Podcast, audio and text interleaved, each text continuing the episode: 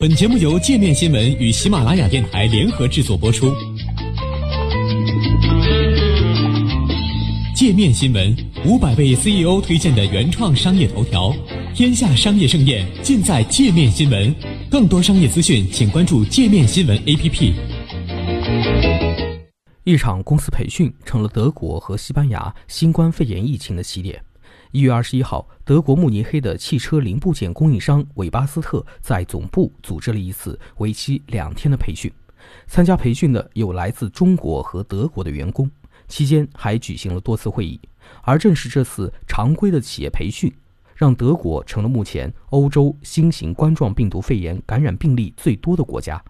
培训结束后，一名中国籍女员工在二十三号从德国踏上了返程道路，在前往上海的飞机上开始出现不适症状。第二天，曾与她有过工作接触的一名三十三岁德国籍员工也出现喉咙痛、寒战、乏力等症状，随后还有发烧和咳嗽，体温一度升至三十九点一度，但他并未在意，并于二十七号症状缓和后回到工作岗位。上述中国籍女员工回国后，在二十七号被确诊为感染新型冠状病毒，并向公司通报了消息，这才引起德国方面的警惕。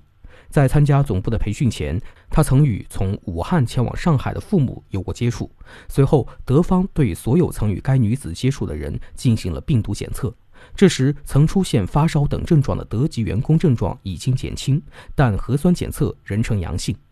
而两人在接触时，中国籍员工并未出现任何症状，而新型冠状病毒在潜伏期也具有传染性。二十八号，又有三名韦巴斯特公司的员工被确诊为新型冠状病毒肺炎，其中一人在上海曾与确诊女员工有过接触，另外两人只与三十三岁的德国籍员工有过接触。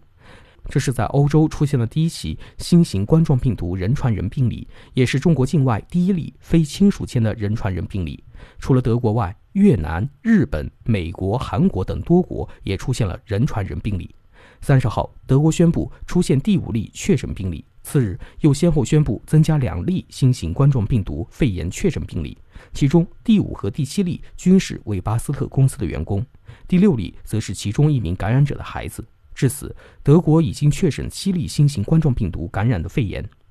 包括五名德国籍患者和两名中国籍患者。此外，还有一名韦巴斯特公司的员工在上海确诊。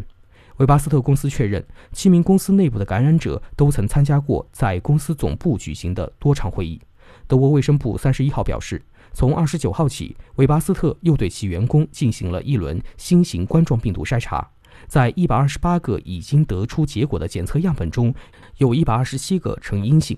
西班牙也在三十一号宣布，在该国加纳利群岛中的戈梅拉岛上出现首次新型冠状病毒肺炎确诊病例，患者正是一名曾与德国确诊患者有接触的德国籍男子，目前正在戈梅拉岛上的医疗中心隔离接受治疗。目前，韦巴斯特公司的总部已经关闭，同时禁止所有员工往返中国。该公司在中国共有十一个分部，其中一个在武汉。